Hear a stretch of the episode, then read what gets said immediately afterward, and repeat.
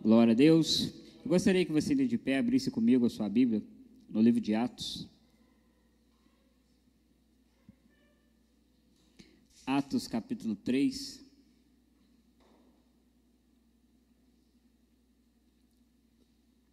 Verso 6. Não falei, né?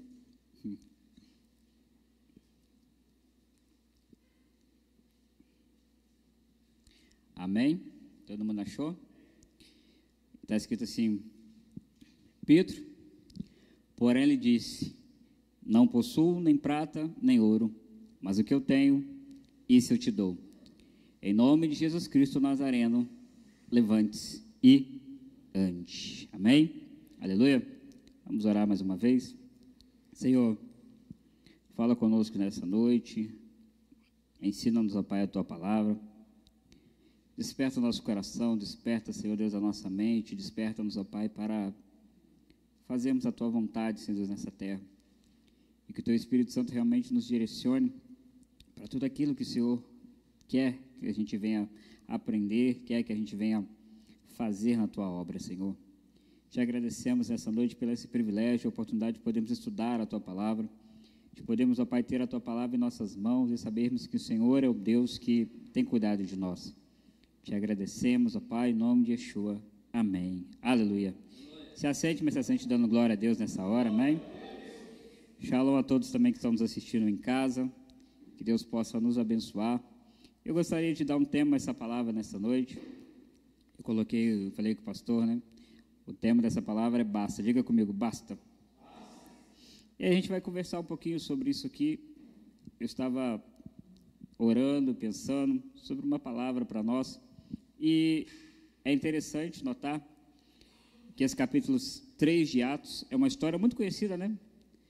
A Bíblia fala que Pedro ali estava juntamente com João e quando eles iam entrar no templo, eles se encontram com aquele homem, com aquele coxo.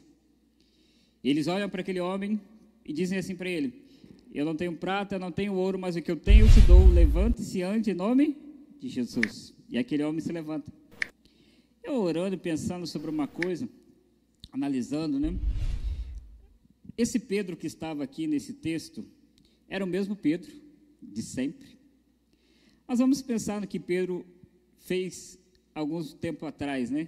Esse mesmo Pedro aqui, ó, em momentos dele chegar a esse ponto, foi aquele que negou Yeshua, hum, ou não foi? Foi aquele que falou com o Senhor, não, Senhor, eu vou contigo até a morte, estarei com o Senhor. Aí Yeshua fala com ele assim, não, hoje mesmo você vai me negar três vezes. Não, senhor, que isso? E aí acontece, ou não acontece?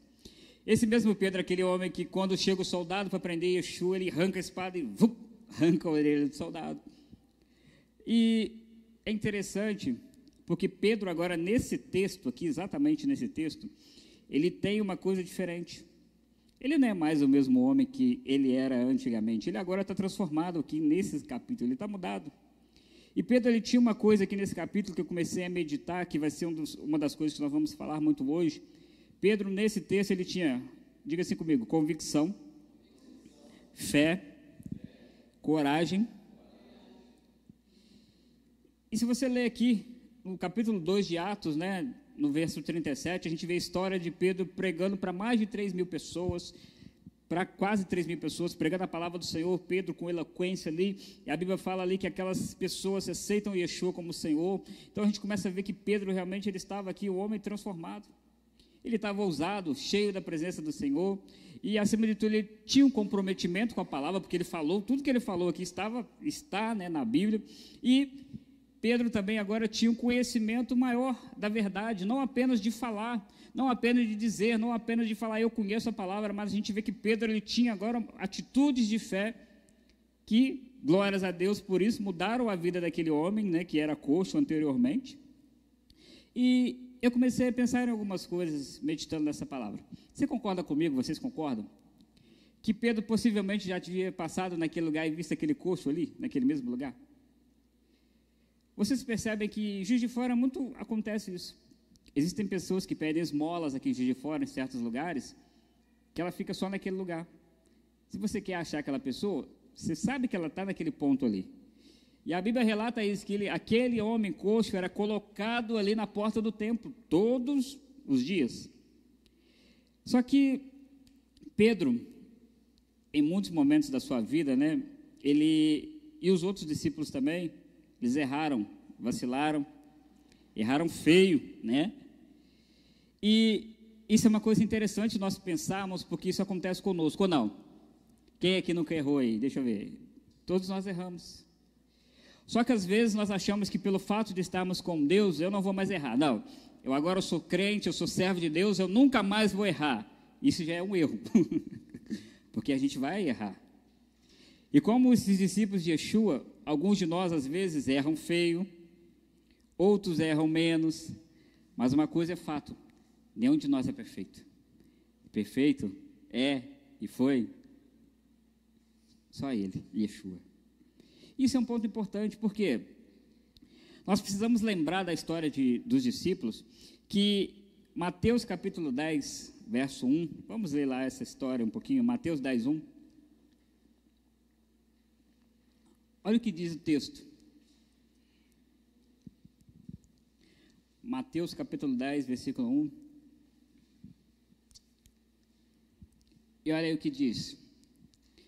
E tendo Jesus chamado os seus doze discípulos, deu-lhes autoridade sobre espíritos imundos para os expulsar e para curar todo tipo de doenças e enfermidades. Preste atenção numa coisa. Esse, para, esse coxo aqui em Atos não tinha sido a primeira experiência de Pedro, porque Pedro era, sempre foi um dos doze discípulos. Anteriormente, Yeshua já tinha chamado seus discípulos, seus doze, dizendo para eles: Ó, eu dou a vocês autoridade para irem, expulsarem demônios e curarem todo tipo de doença. Então, Pedro, obviamente, já havia tido uma experiência de colocar a mão sobre alguém e essa pessoa ser curada. O que eu tenho, o que eu quero que você entenda nessa noite, que eu quero frisar, é que este Pedro, nesse capítulo 3 aqui, ele está um Pedro totalmente diferente do Pedro anterior.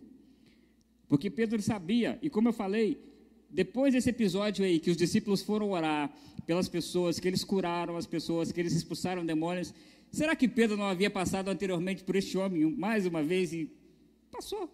Como a gente faz às vezes, né? Passa por uma pessoa na rua, ah,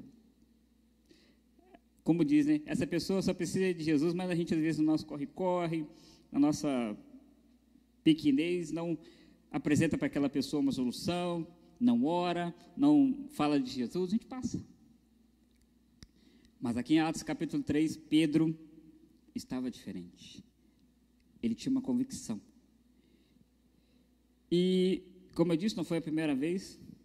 E olha que interessante esse texto que Yeshua deixou para nós em Mateus capítulo 28. Mateus 28, verso 18 até o verso 20. Abra sua Bíblia aí, meu irmão, minha irmã, vamos lá. Como diz o Wilson, né? Rapidez nos dedinhos. Mateus 18, 28, verso 18 ao verso 20.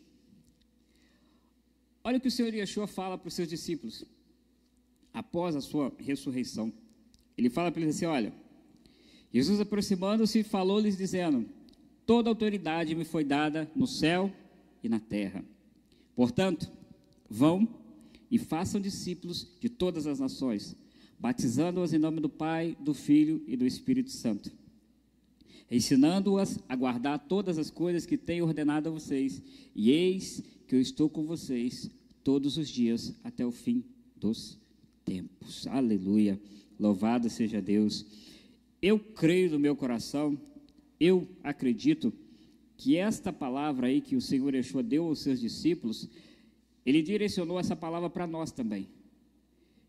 Não apenas que Ele está conosco até os últimos dias, porque eu creio que o Senhor Yeshua está conosco, né? Ele está conosco, estará até a, últimos, até a consumação de tudo, mas essa autoridade que Ele tem, Ele concedeu a nós, os seus servos, os seus discípulos, que realmente oram, acreditam nele, para fazer toda a obra que Ele deseja que seja feita na terra expulsar demônios, curas, é, libertar pessoas, todas essas coisas fazem parte do que Deus deseja que nós venhamos fazer, mas muitos de nós hoje, como igreja, estamos, é, como Pedro, anteriormente, passando, estamos é, tipo, estou aqui, na boa, na praia, né, sentado aqui com coco gelado, mas eu não quero compromisso com nada, eu não quero nada, eu não tomo realmente posse da palavra do Senhor.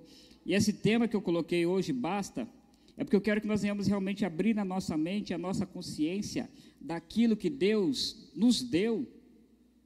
Como seres humanos, somos falhos, somos pequeninos, mas como nós nos colocamos diante dele com fé, buscando, orando, a poder de Deus nas nossas vidas para fazer coisas maravilhosas, para fazer coisas tremendas. E sabe o que, me veio à mente ontem, estudando e fazendo essa passagem?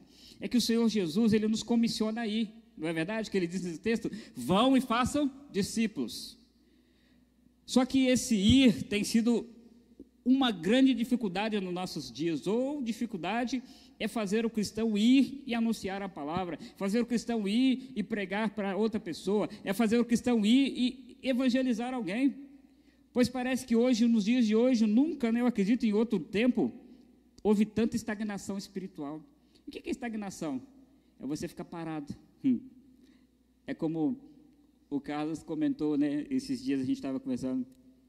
É o sapo ali, né? Sol quente, cozinhando na água, e ele acha que ele está legal. e a frase que me veio ontem pensando é que muitos de nós temos uma fé, mas uma fé artificial. O que é artificial? Artificial é uma coisa que imita aquilo que é verdadeiro, não é verdade?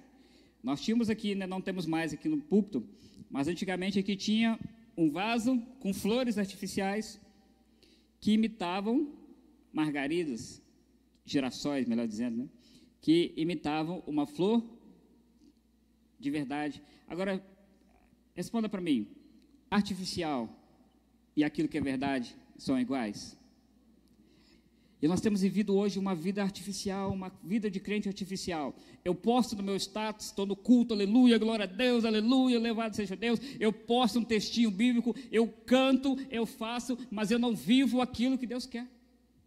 Eu não sou crente de verdade no sentido de que eu preciso fazer aquilo que o Senhor me chamou para fazer e Deus nos chamou para fazer o quê? A sua obra, a sua vontade. E olha, não há como você ser um homem, mulher de Deus, cheio da presença dele e você passar perto de alguém ou você estar em algum lugar e nada acontecer.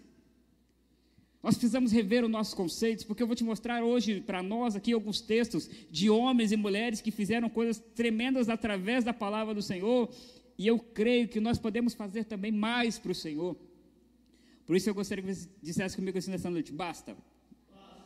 Diga assim: fé artificial, nunca mais. Aleluia. E, olha, as pessoas às vezes dizem isso, né? Ah, eu não preciso ir, não, eu não preciso fazer, já tem gente demais fazendo.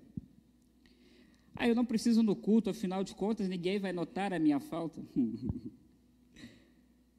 E o ir significa se mover, dar passos em direção ao alvo e à vontade de Deus. O id de Deus não é para você ficar parado, mas o id é para você se levantar e ir para fazer aquilo que Deus quer. E aqui nós temos hoje, nós temos o pastor James, pastora Daniele, pastor Alaí, pastor Michael. Deus não chamou todo mundo para ser pastor, mas Deus nos chamou para ser discípulos e crentes no nome dele e fazer a vontade dele. Se você ler a Bíblia, você vai ver que muitos dos discípulos de Yeshua não. Você olha relatos, você nem sabe o nome deles, mas eles estavam tão cheios e, e bebidos da presença de Deus, que o nome de Jesus foi espalhado pela terra. Embora o nome deles não foi conhecido aqui na terra, mas ó, o eterno nosso Deus conhecia cada um deles. E eles fizeram coisas grandiosas através do nome de Yeshua. Deus nos nos chamou para sermos espantalhos no seu reino. Todo mundo sabe que é um espantalho, né? E sim, para sair do nosso comodismo e abrir as, boca, as nossas bocas, dar testemunho com as nossas vidas e ajudar as pessoas a encontrar o único caminho da salvação, que se chama Yeshua, o nosso Senhor, o Salvador. E muitas das vezes nós pensamos assim, mas e se eu orar e nada acontecer, pastor? e se eu orar e nada acontecer? E se eu estiver ali diante do demônio e ele não quiser sair, o que, que eu faço? Ai, meu Deus, o que, que eu arrumo agora? Só que nós temos que, que pensar que é um fato que a gente não pode ignorar e que isso não é tudo.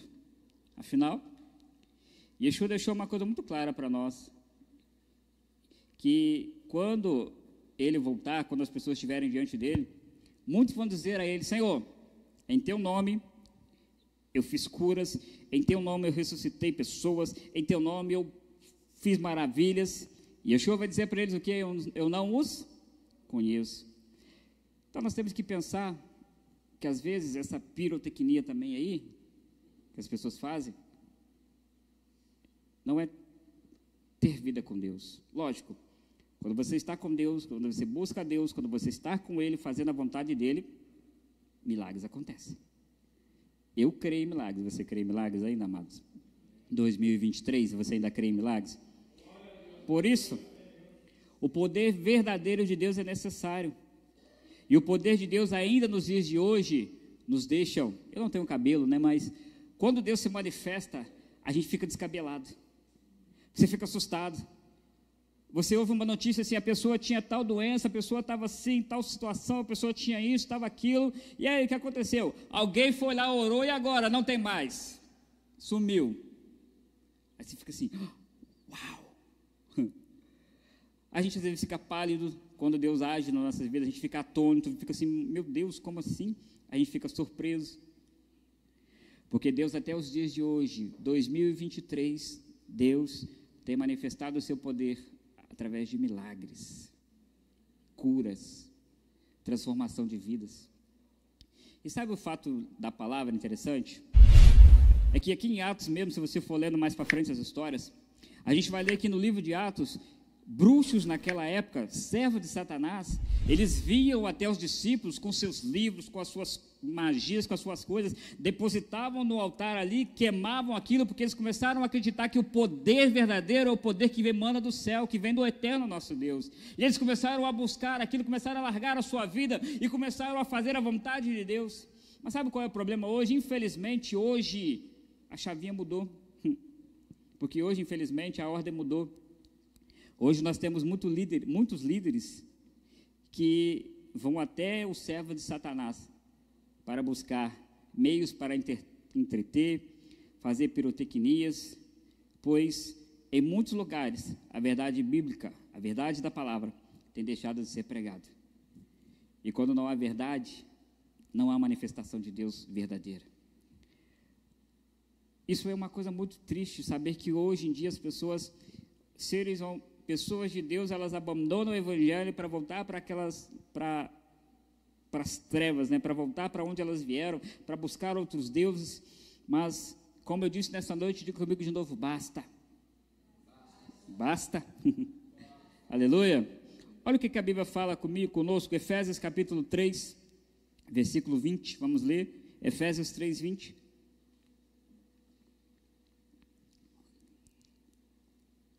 Esse texto é maravilhoso.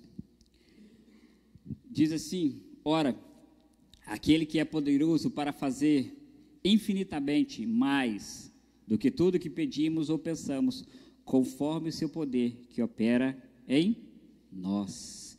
Então, a Ele seja a glória na igreja e em Cristo Jesus, por todas as gerações, para todos sempre. Amém. Volta o texto para mim, por favor. Gostaria que vocês repetissem comigo aqui. Diga comigo assim: aquele que é poderoso para fazer infinitamente mais do que tudo o que pedimos ou pensamos, conforme o seu poder que opera em nós. Lendo esse texto, só esse texto, a Bíblia é linda, tem vários textos. Você consegue entender que Deus tem coisas grandiosas para fazer através de nós? Ou você acha que Deus olha para as coisas como Ele olha hoje? Ou você acha que Deus está satisfeito com tudo que Ele tem visto? Ele é poderoso para fazer infinitamente mais do que tudo que nós pedimos ou pensamos, conforme o seu poder que opera em nós. Então, se nós nos colocarmos diante dele, buscando a ele, fazendo a sua vontade, estando onde ele quer, coisas grandiosas vão acontecer ou não vão acontecer. Aleluia. E como eu disse novamente, por que, que Pedro estava tão diferente a partir desse Atos, né? capítulo 2, né? porque foi o derramamento do Espírito Santo, eu falar em línguas, aquela bênção toda que nós conhecemos, né? Do, como diz né? os crente pentecostal, dia de Pentecostes, né? Aleluia. Pedro, ele estava a partir de agora realmente se colocando na posição que Deus o chamou para ser o seu servo, e, Deus, e, Pedro estava fazendo a vontade de Deus. E quando nós estamos debaixo da vontade de Deus, alinhada a nossa obediência da Sua palavra, da Sua vontade, nós somos cheios da presença de Deus. Inevitavelmente, os milagres e os testemunhos passam a nos acompanhar aquele que busca o Senhor, aquele que está com Deus, testemunhos, os milagres, a presença de Deus começa a acompanhá-lo e onde você vai. Você às vezes pode não saber, mas eu creio, porque afinal de contas, se a sombra de Pedro, a Bíblia fala que as pessoas colocavam os, os, lá os doentes para que somente a sombra de Pedro passasse, eles fossem curados. Isso para mim, como eu sempre falo com meu pastor, isso é coisa que me acha que é a minha cabeça, que não dá para entender, mas como eu disse, Deus é poderoso para fazer tudo, infinitamente mais, segundo o que nós pensamos, oramos ou imaginamos. Ele é Deus. Então significa dizer que quando eu oro, quando eu busco, quando eu faço a vontade do Senhor, a minha oração, às vezes é assim: Senhor, que o Senhor possa fazer isso. Mas Deus pega essa oração, entra no meio, e isso, esse isso que eu pedi a Ele se transforma em algo muito maior, porque Ele é Deus, Ele é poderoso para fazer. E, como eu falei, Pedro aqui estava convicto. E a convicção de Pedro se tornou tão real, amados, que Pedro se tornou um líder nato. O pastor James deu um estudo aqui sobre Pedro, falando, né? Lá na hora, lá ele se levantou para falar, se levantou para depender a palavra. As pessoas começavam realmente a respeitá-lo. Pedro não era mais aquele homem que andava fazendo, que fez aquelas coisas totalmente erradas. Não, Pedro agora era um homem cheio de Deus, um homem cheio da presença, um homem que as pessoas olhavam e falavam: Oxa, esse líder é um homem abençoado. E exatamente isso, onde Pedro ia, coisas aconteciam de forma poderosa. O que Pedro falava, as coisas aconteciam de forma magnífica. Pedro se tornou um exemplo. E acredito eu no meu coração que nós temos que voltar à igreja de Cristo nos últimos dias século 21. Nós cremos que Yeshua está voltando, amém? Você crê que ele está voltando? Tantos sinais nós temos visto aí, tantos sinais nós temos escutado, tantas coisas têm acontecido. Eu creio, né, nosso pastor fala isso, é verdade. Eu creio que essa geração pode ser a geração do arrebatamento, a geração que vai escutar o chofar e vamos, né, aleluia, estar com ele para sempre. Mas antes disso acontecer, é preciso a igreja despertar, que nós não estamos aqui só para louvar, nós não estamos aqui apenas para ouvir apenas uma palavra, nós estamos aqui para ser cheios do Espírito Santo dele, para lá fora podemos ser luz para ele, para fazer a vontade do Senhor. Afinal de contas, não é isso que nós aprendemos aqui todo sábado. Acendemos a luz aqui, a vela, por quê? Porque o Senhor disse para nós: seja luz. E quem precisa de luz? Quem está nas trevas. Você concorda comigo e pensa que o Evangelho é muito mais do que às vezes a gente vê, do que a gente acredita, do que a gente pensa. Eu quero te mostrar algumas pessoas na palavra que eu fiquei pensando sobre a convicção delas de quem Jesus era, de, quem, de, de saber quem Yeshua era de verdade. Todos nós conhecemos a história do nosso querido irmão Estevão, aleluia. Você conhece a história dele? Não conhece? Estevão estava lá, homem de Deus, e aí armaram para Estevão, querendo matá-lo, apedrejá-lo. E antes que isso acontecesse, Estevão dá uma aula para aqueles homens ali sobre quem Jesus é, tudo aquilo que ia acontecer. Ele começa a falar, ele começa a falar. As pessoas começam a ficar irritadas com ele, vão lá e né, querem matar ele. E ele vira e fala assim: né, diante daquela circunstância, muitos de nós sabem o que faríamos. Não, beleza, eu estava errado. É, não, Jesus não é isso tudo, não. Concordo, beleza, vamos lá. Ou então queríamos fugir, ou então, sei lá, não entraríamos nessa, né? Porque pensa assim: eu não vou entrar nessa, não, para quê? Não vou discutir isso religião, para que, que eu vou entrar nessa aí? Não, não. Estevão estava lá, e os homens ali querendo pegá-lo, querendo destruir a sua vida, matá-lo. Estevão, né, a Bíblia relata que Estevão olha, diante de toda acusação, Estevão fala assim: Imagina Estevão, imagina todo mundo igual vocês estão aqui, a plateia, né? Me olhando aqui, todo mundo falando que Estevão, Estevão olhando para o céu. É, aleluia. Eu vejo os céus abertos, e eu vejo meu Senhor sentado no alto, sublime trono. E aí, quando Estevão começaram a apedrejar, Estevão falou assim: Senhor, não culpe esses homens ou não faça nada com eles, né? Pelo contrário, tenha misericórdia da vida deles. E Estevão fala assim: Senhor, recebe o meu espírito. E ele é apedrejado, morre, mas morre salvo. Eu fiquei pensando, falei, Jesus, às vezes diante da nossa vida a gente toma umas pedradas aí, a gente quer correr, quer fugir, quer largar tudo, quer abandonar o Senhor. Às vezes a gente nem é confrontado diretamente pela fé, a gente quer dizer que não, não quero mais isso não. Olha que convicção esses homens tinham. Olha que convicção tinha o nosso querido irmão Paulo, apóstolo Paulo. Que homem foi Paulo? Paulo foi um homem muito cheio do Espírito Santo. Paulo, ele, ele tinha uma convicção plena de quem Jesus era. Paulo sofreu é, naufrágio. Paulo, ele apanhou. Paulo já teve que sair correndo. Paulo já teve que fazer tantas coisas, mas um dos textos que eu acho maravilhoso de Paulo é que a Bíblia diz que Paulo estava pregando em determinado lugar e aí ele se estendeu. Foi falando, foi falando, foi falando, foi falando. E o jovem que estava sentado lá, né? Ele estava sentado, me parece que tipo numa janela, num lugar alto, estava lá ouvindo Paulo. E a Bíblia diz que esse jovem adormeceu. Adormeceu, caiu, puf, morreu.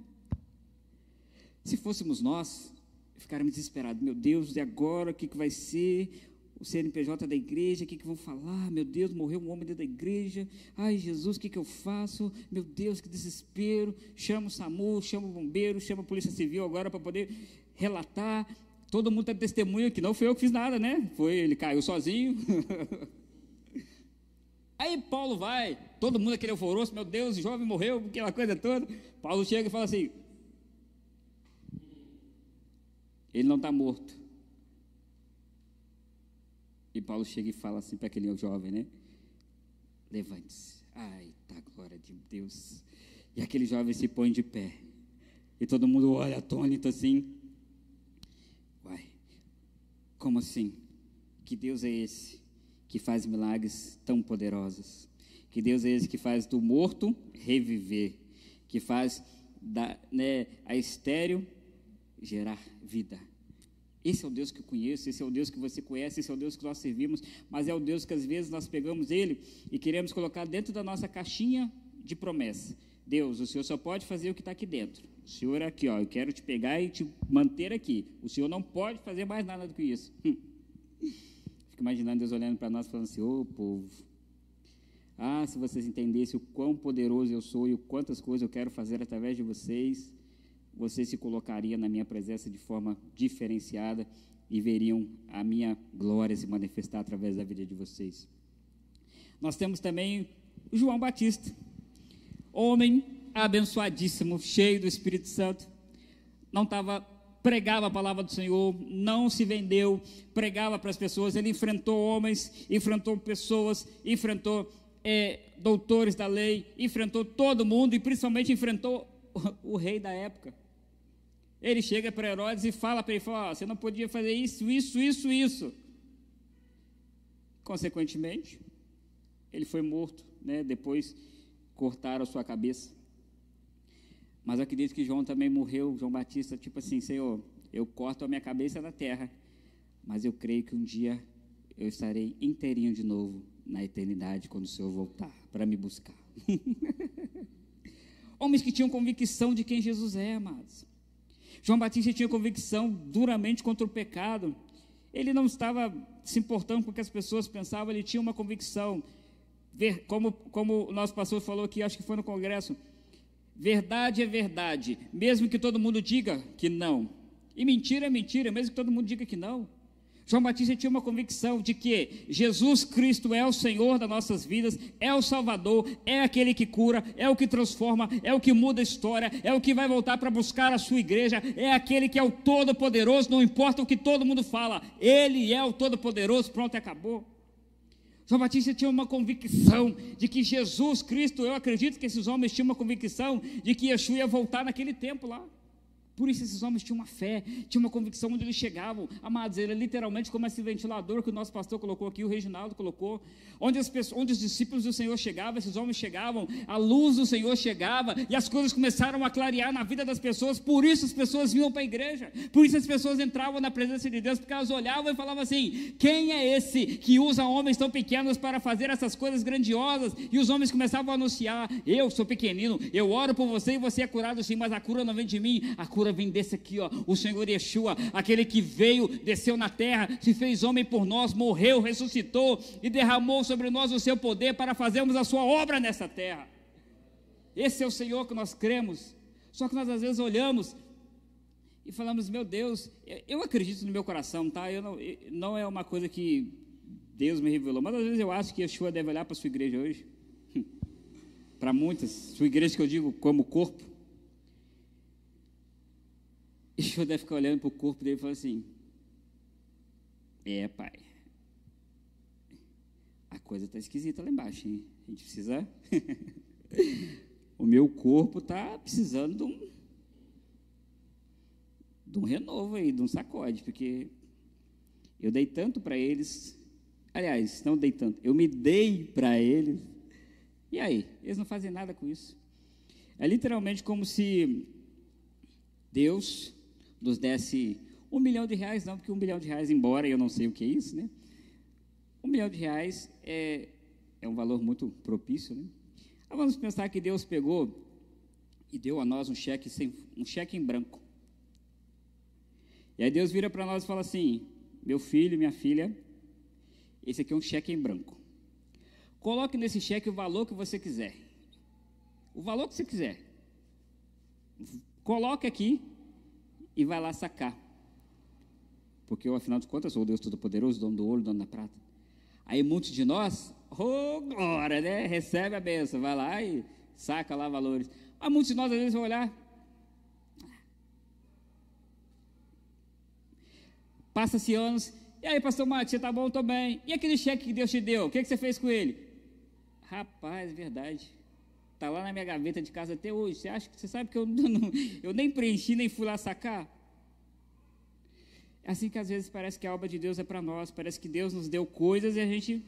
Ah, para que, que eu vou orar? Para que, que eu vou pedir a Deus cura? Para que, que eu vou pedir a Deus para fazer milagres? Afinal de contas, para mim não é importante. Nós precisamos despertar.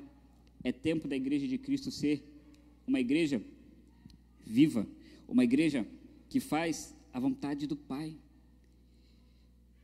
Nós precisamos ter a convicção, amados, dos profetas, que durante toda a Bíblia nós lemos aqui, ó, eles foram anunciando a vontade de Deus, mesmo que às vezes eles chegavam diante de reis dizendo assim: Rei, assim diz o Senhor, né, Claudão? Como Jeremias, assim diz o Senhor, vai acontecer isso, isso, isso, isso, e era batiam no profeta, julgavam no calabouço, muitos talvez foram até mortos, eram é, cuspiam na cara deles, ignoravam eles, muitos deles não tinham Deus, como Jeremias, Deus falou: você não vai se casar, ficavam sozinhos, só tinha um Deus na sua vida. Muitos deles não tinham amigo, não tinha ninguém, mas esses homens, durante toda a sua vida, se você ler, eram homens dedicados ao Senhor, eram homens que tinham uma convicção. Sim, Jeremias, imagino eu, tá? Eu pensando aqui, Senhor, tudo bem, eu não vou ter uma esposa, eu não vou ter uma família, mas Senhor, eu sei que isso é ruim para mim como homem, mas olha, que o Senhor seja a minha companhia diária, independente se eu estiver no calabouço, se eu estiver onde eu estiver, que o Senhor seja aquele que seja a minha companhia, porque se o Senhor estiver comigo, eu vou fazer a tua vontade, não importa o que aconteça.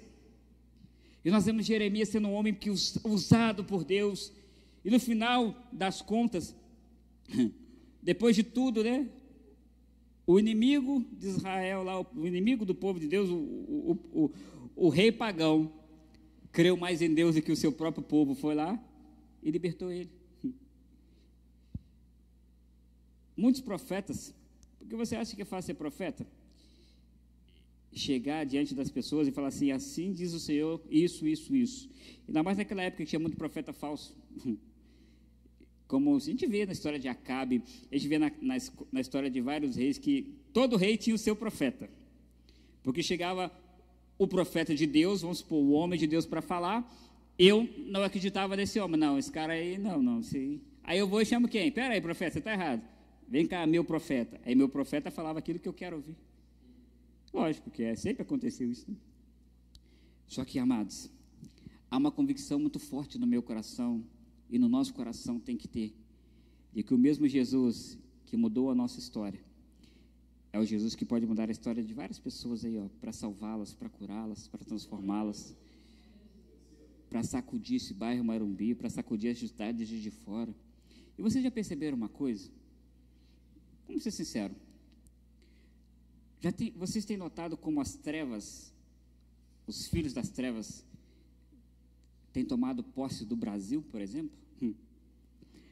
Os filhos das trevas têm tomado posse da cidade de, de fora. Às vezes, os filhos das trevas tomam posse da escola dos nossos filhos, nosso trabalho. E às vezes a gente, como crente, fica ali, de boa, tá tudo bem. Tá tudo bem nada. É hora da gente reagir, amados. É hora da gente voltar a ter convicção, como os nossos irmãos que foram mortos no Coliseu. Eles foram espetáculos ali para os homens, mas o Senhor Jesus mesmo deixou um texto escrito para nós dizendo assim: Olha, não temam aquele que pode matar o seu corpo, mas temam aquele que pode julgar você no inferno, aquele que pode te condenar. E hoje em dia é difícil você ver pessoas que realmente acreditam na palavra. Que dificuldade é hoje para o crente olhar a Bíblia? Você tem quase que bater no crente, você tem quase que falar, pelo amor de Deus, você leva a Bíblia para o culto? A gente vai fazer as coisas de Deus, irmão, você trouxe Bíblia? Não, não trouxe não. As pessoas elas ignoram às vezes a palavra do Senhor que nos foi dada com tanto amor, com tanta preciosidade. Eu duvido, duvido, Odó, se a Bíblia ou se você tivesse alguma coisa valiosa aí, alguma coisa de ouro mesmo, rica, alguma coisa assim que você olha assim e fala: Meu Deus, isso aqui é caro. Eu duvido que você não levaria isso para algum lugar, você colocaria num cofre, você colocaria uma senha. Por quê? Porque aquilo que é valioso, nós temos cuidado com aquilo. Agora, Davi deixou uma palavra muito linda para nós, que é o quê? Escondi a tua palavra no meu, para eu não. A palavra de Deus é preciosa demais para nós. A palavra de Deus muda histórias. Ou não muda? Ele mudou a minha história, mudou a sua também. Nós temos que ter a convicção de nosso querido amado João, quando ele escreveu o livro de Apocalipse. E esse texto eu quero ler com você. Apocalipse, capítulo 1, versículo 9. A gente tem cantado uma música aqui, né? Que uma das partes que a gente canta, né? ter um noivo, né? Meu noivo esperado. E não imaginava que era lindo assim. E olha o que, que João, nosso pastor, já nos ensinou muito bem sobre essa passagem, história de o livro de Apocalipse. João, João, né? Ele diz: Olha, eu, João, irmão e companheiro de vocês na tribulação, no reino e na perseverança em Jesus. Vou passar aqui até o, o 20. Estava na ilha chamada Patmos por causa da palavra de Deus e do testemunho de Jesus. Achei-me no Espírito no dia do Senhor e ouvi atrás de mim uma voz forte, como de trombeta, dizendo: Escreva no livro o que você vê e mande-o a sete igrejas: Éfeso, Esmirna, Pérgamo, Tiatira, Sardes, Filadélfia e Laodiceia. Voltei-me para ver quem falava comigo, e ao me voltar, vi sete candelabros de ouro. Pode passar. E no meio dos sete, e no meio dos candelabros, um semelhante ao filho de um homem, com vestes talares e cingido, à altura do peito, com o cinto de ouro. A cabeça e os cabelos dele eram brancos como alva lã, como neve. Os olhos eram como chama de fogo. Os seus pés eram semelhantes ao bronze polido, como que refinado numa fornalha e a sua voz era como o som de muitas águas. Na mão direita ele tinha sete estrelas, e da sua boca saía uma afiada espada de dois gumes. O seu rosto brilhava como o sol na sua força. Ao vê-lo, caía aos seus pés como morto. Porém, ele se pôs sobre mim a mão direita, dizendo: Não tenha medo, eu sou o primeiro e o último, aquele que vive. Eu estive morto, mas eis que estou vivo para todo sempre e tenho as chaves da morte e do inferno. Escreva, pois, as coisas que você viu, as que são e as que hão de acontecer depois dessas. Amados, que visão esplêndida que João teve do Senhor. Olhos como de fogo. Nós cantamos né, algumas canções, e aí quando igreja, é, é, engraçado que quando a gente canta essas músicas, a gente começa a pensar, né? A igreja, né, a maioria dos irmãos, louvam, planta bananeira, grita, mas será que a gente já parou para pensar realmente sobre essa imagem de Yeshua? Porque Yeshua aqui, sim, ele é poderoso, ele é santo. Mas quando João vê essa imagem, a Bíblia relata que João ele perde totalmente as suas forças, perde totalmente a sua energia. Tamanho era a glória manifestada de Yeshua que ele estava vendo, e ele se prostra diante dele, porque a Bíblia relata disso, que um dia todo joelho vai se dobrar diante do Senhor, porque ele é realmente o nosso Senhor Yeshua. Ele é poderoso, poderoso, santo, grandioso. E o problema, sabe qual é o problema que eu cheguei à conclusão hoje? É que hoje em dia, infelizmente, as igrejas do Senhor, elas têm prata hum, e têm ouro. Mas elas não têm nada para dar às pessoas totalmente ilógico, não é? Mas é uma verdade. Pedro chega para aquele homem, não tem um prata, não tem ouro, o que eu tenho eu te dou, levanta e anda, em nome de Yeshua. E o que que Pedro tinha? Unção, poder, fé. Hoje nós chegamos para as pessoas, nós vemos nas igrejas, pessoas ricas, pessoas que têm ouro, que têm prata, que têm dinheiro, mas não têm manifestação de Deus na sua vida. Eu não sei quanto a você, eu prefiro Pedro. Prefiro não ter prata, prefiro não ter ouro, mas prefiro ter algo dentro de mim que faça a vida das pessoas serem transformadas. Jesus, ele ainda traz cura, ele ainda transforma as famílias, e é tempo de nós dizermos basta para isso. É tempo de nós olharmos para essa frieza espiritual e começarmos a orar para que o fogo do Espírito comece a queimar essa frieza. Eu não sei quanto a você, mas eu não quero ser um crente iceberg, eu não quero ser um crente esquimó. Eu quero ser um crente daqueles que pega fogo mesmo na presença do Senhor, né? Quarteto Fantástico, vocês já viram aí, né? Com certeza, vai saber, né? Aquele rapaz do fogo lá, aquilo ali, na presença do Senhor, incendiado mesmo, da, do, da, do dedo, do, né, do dedão do pé ao alto da cabeça, literalmente cheio da unção de Deus, né? Quando você for fazer a obra de Deus, fala, Senhor, em chamas agora, aleluia, glória a Deus. É, fazer a vontade do Eterno é melhor. E você ficar, é melhor você chegar na presença de Deus a geladeira põe a mão em você assim até congela, o tamanho frieza espiritual do crente. Eu creio no meu coração que Deus ele tem muito mais para nós. Nós temos que dizer basta para isso.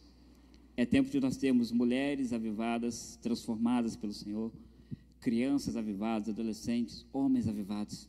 E olha, se a Bíblia relata que no tempo do Atos, no tempo de vários avivamentos aí, houveram pessoas sendo transformadas, pessoas sendo mudadas, por que, que não acontece mais hoje? Porque Deus mudou? Será que Deus perdeu o seu poder? Será que o Espírito Santo de Deus está lá, cabelinho branquinho, dona coluna? Está igual, né, pastor Laí? É igual o pastor lá aí hoje, infelizmente, lá foi parar no hospital lá com esse negócio de coluna. E um parênteses aqui, né? Vamos orar para a coluna desse povo dessa igreja aqui, né? Misericórdia. É um com a coluna, outro trava. Que negócio é esse aí? Vai repreender isso aí, aí, tá doido? A gente acha que às vezes Deus está velhinho lá, cabelinho branco.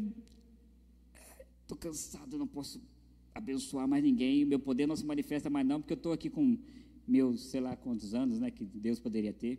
Mas a Bíblia relata que Deus ele é eterno. Ele é o mesmo ontem, hoje e sempre.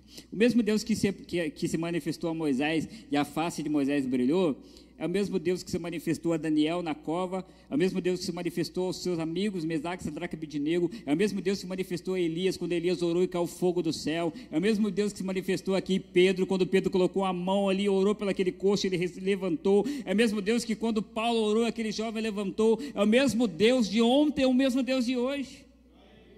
Eu não sei se você sente esse sentimento, mas não te dá uma vontade de orar e ver Deus fazer coisas grandiosas. Não para você ser glorificado, mas para que a glória dele seja manifestada. Porque aqui ninguém tem aquela coisa tipo assim, ah, eu vou orar, eu vou fazer para que. Ó, oh, pastor Michael, você viu quantas pessoas o pastor Michael curou na sua vida? Não, não quero saber disso, não. Mas o que eu quero saber é quantas pessoas foram para Jesus através da minha vida, daquilo que eu fiz para ele. Por isso, o desejo do meu coração é que Gálatas capítulo 2, versículo 19 e versículo 20 seja uma realidade nas nossas vidas. Olha o que, que Paulo fala, porque eu, mediante a própria lei, morri para a lei, a fim de viver para Deus. Estou crucificado com Cristo. Logo, já não sou eu quem vive, mas Cristo vive em mim. E esse viver que agora tenho na carne, vivo pela fé do Filho de Deus, que me amou e se entregou por mim. É muito bonito dizer, cantar, né? É, nós cantamos essa música né, do Fernandinho, que diz, né? Cristo vive em mim, aleluia. Já estou crucificado com Cristo, agora não vivo mais eu. Mas será que isso realmente às vezes é uma verdade? Porque se Cristo vive em mim, todo mundo vai ver Ele em mim, porque afinal de contas Ele mesmo fala: não tem como colocar uma casa, uma luz numa casa e você querer esconder embaixo de uma mesa, não tem como. Se Cristo vive em nós, é hora desse Cristo começar a ser visto aonde nós formos e as pessoas começarem a serem transformadas. 2023 ainda dá tempo de coisas grandiosas acontecerem, de coisas poderosas acontecerem. Eu vou lhes dizer uma coisa, às vezes, como eu estou falando, que às vezes a gente fica frustrado. Todos vocês sabem né, da situação do nosso amado Lucas. Antes dele descobrir o que era, nosso pastor, a gente estava orando por ele, eu, com a minha esposa, cheguei ele dentro da salinha para orar por ele, com fé. Senhor, pessoa que não seja nada esse caroço, que ele seja vitorioso.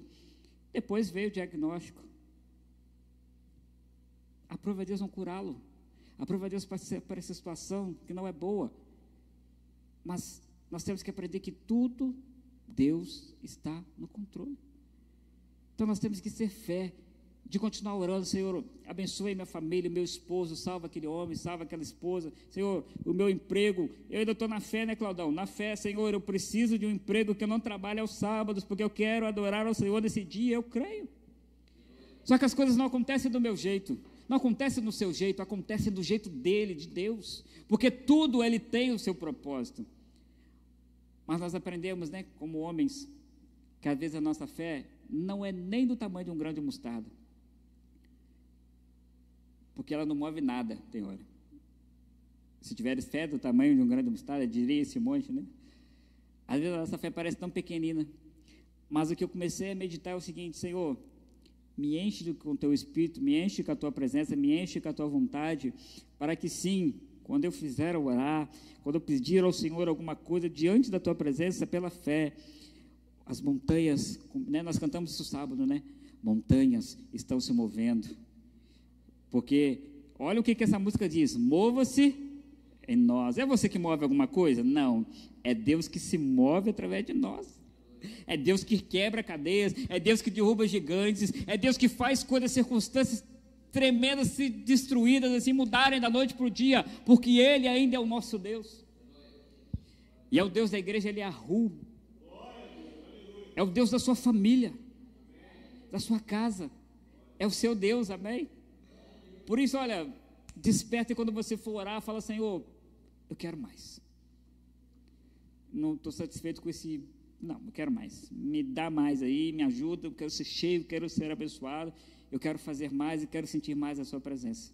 Por isso, queridos, diga comigo mais uma vez: basta. Amém? Aleluia. Que essa nossa geração saiba quem Deus é de verdade. O meu desejo ainda é. Sabe qual é o meu desejo ainda hoje? Já encerrando a palavra. É em cadeia nacional Deus levantar um profeta, sabe aquele profeta mesmo? Elias, Eliseu, do tipo? Em cadeia nacional, Deus levantaram um profeta e ele, ele subiu o planalto e ele virá falar o seguinte: Como Elias, assim diz o Senhor, enquanto o Brasil não se prostrar diante dele, não se colocar diante dele, não chove nesse país. Eita, profeta, em Elias, hein? Porque Deus pode fazer isso, mas Deus ele precisa que nós tenhamos coragem para fazer a vontade dele. Eu desejo que Deus use as nossas vidas para fazer aquilo que Ele quer. Nos dias de hoje, que possamos manifestar a presença do Senhor. Amém, queridos? Deus abençoe vocês. E essa é a palavra que eu queria trazer para nós nessa noite. Que o Senhor possa nos ajudar a nos mover. Aleluia. Glória a Deus.